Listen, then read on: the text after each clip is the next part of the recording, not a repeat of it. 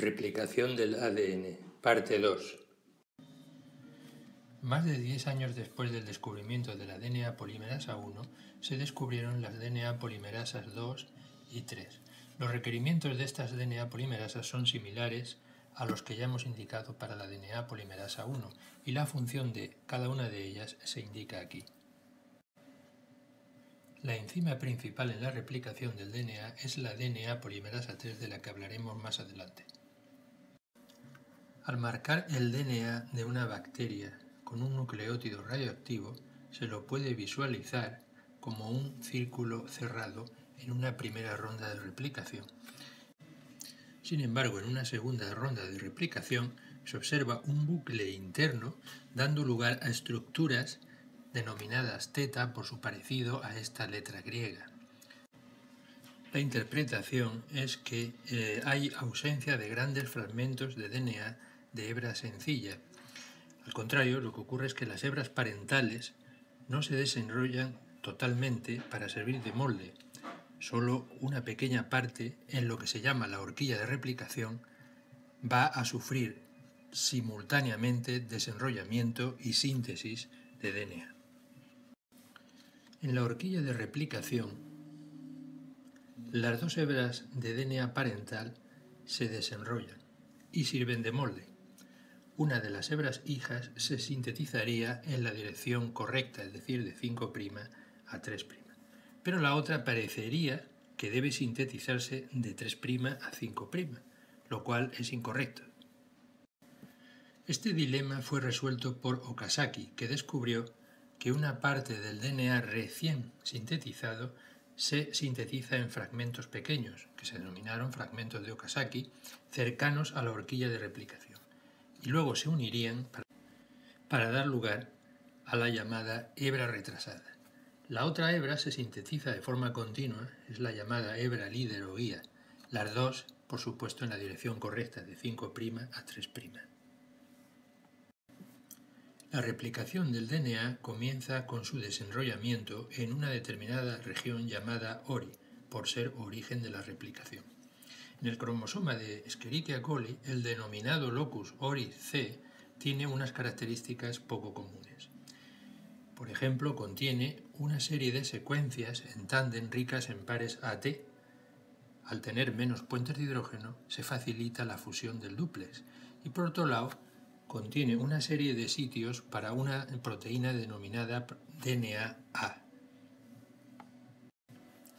Al unirse DNA-A a sus sitios de unión, se inicia una serie de procesos que conducen al desenrollamiento del DNA.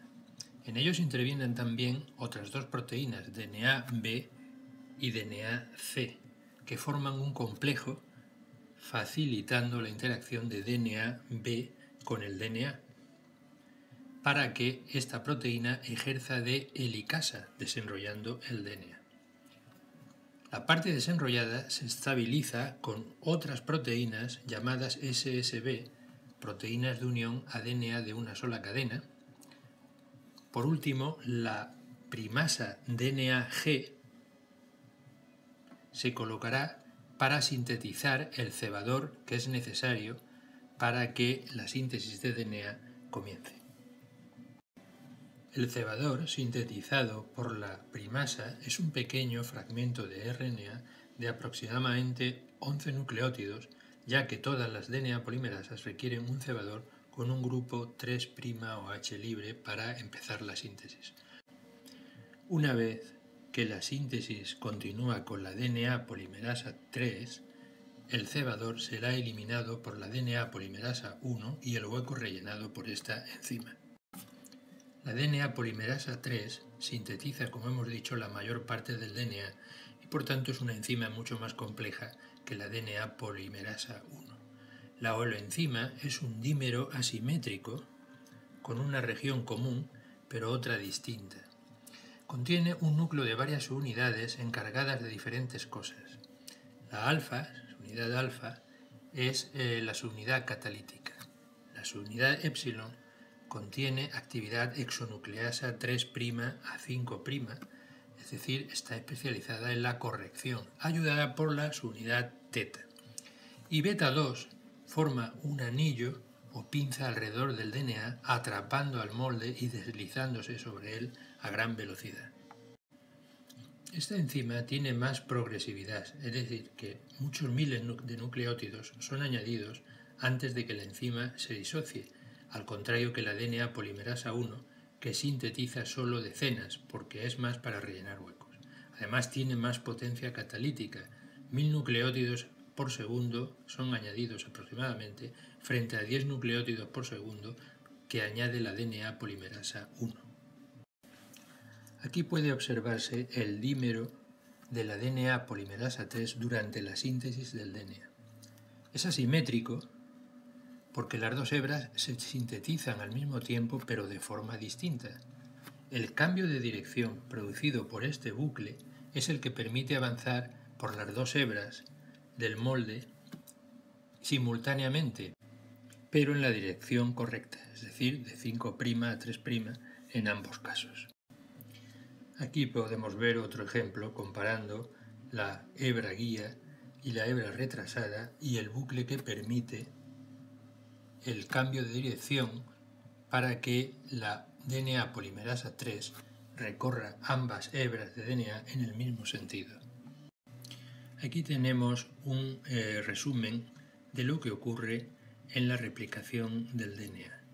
La hebra líder, la hebra retrasada, la DNA polimerasa 3 haciendo la síntesis, la primasa que va a sintetizar el cebador de RNA que permite el inicio de la síntesis, la helicasa desenrollando el DNA las proteínas que se unen a las regiones de DNA de cadena sencilla, la DNA polimerasa 1, que es quien va a rellenar los huecos en los fragmentos de Okazaki, y por último la DNA ligasa, que vamos a comentar posteriormente. Todo lo que se ha dicho hasta ahora se refería a bacterias, a organismos procarióticos. En el caso de los organismos eucarióticos hay también varias clases de DNA polimerasas. La DNA polimerasa alfa es la polimerasa que inicia la síntesis. Contiene una subunidad primasa, que es la que sintetiza el cebador de RNA, y luego una unidad DNA polimerasa que añade además unos 20 nucleótidos al cebador de RNA. Luego tenemos la DNA polimerasa beta, que se encarga de reparar el DNA. Por último tenemos la DNA polimerasa delta, que es la enzima principal en la replicación del DNA, es decir, la equivalente a la DNA polimerasa 3 en las bacterias. Aquí tenemos un resumen de las proteínas que intervienen en la replicación en la bacteria Escherichia coli. Tenemos la helicasa o proteína DNA-B que desenrolla la doble hélice, tamaño relativamente grande y 20 copias por célula. Luego tenemos la primasa que sintetiza el RNA cebador con 60 kilodaltons de peso y eh, unas 50 moléculas por célula. Las SSB son las proteínas que estabilizan las regiones de EVA sencilla y hay aproximadamente 300 por célula. Luego tenemos la DNA ginasa que introduce superenrollamientos negativos y que comentaremos más adelante. Por último tenemos la DNA polimerasa 3 y la DNA polimerasa 1. La primera sintetiza el DNA, la segunda elimina el cebador y rellena huecos. Para terminar tenemos la DNA ligasa 1 que vamos a comentar inmediatamente. La DNA ligasa fue descubierta en 1967 cataliza la formación de un enlace fosfodiéster entre un 3' OH del extremo de una cadena de DNA con el 5' fosfato del extremo de otra. Se necesita fuente de energía, por ejemplo ATP en animales o N además bacterias, y DNA de doble cadena, no une cadenas sencillas de DNA. DNA ligasa se utiliza para síntesis normal de DNA, reparación del DNA dañado y soldadura de cadenas de DNA en recombinación genética. El mecanismo de acción de la enzima puede observarse aquí. Hay que indicar que la enzima une AMP de forma temporal a través de un enlace fosfamida entre un grupo amino libre de una lisina y el fosfato del ATP, que pasaría a AMP. Posteriormente, este AMP formará un enlace fosfodiéster con el extremo 5' del DNA para luego ceder este extremo 5' al 3'OH y formarse el enlace fosfodiéster entre los dos extremos de las eh, dos moléculas de DNA.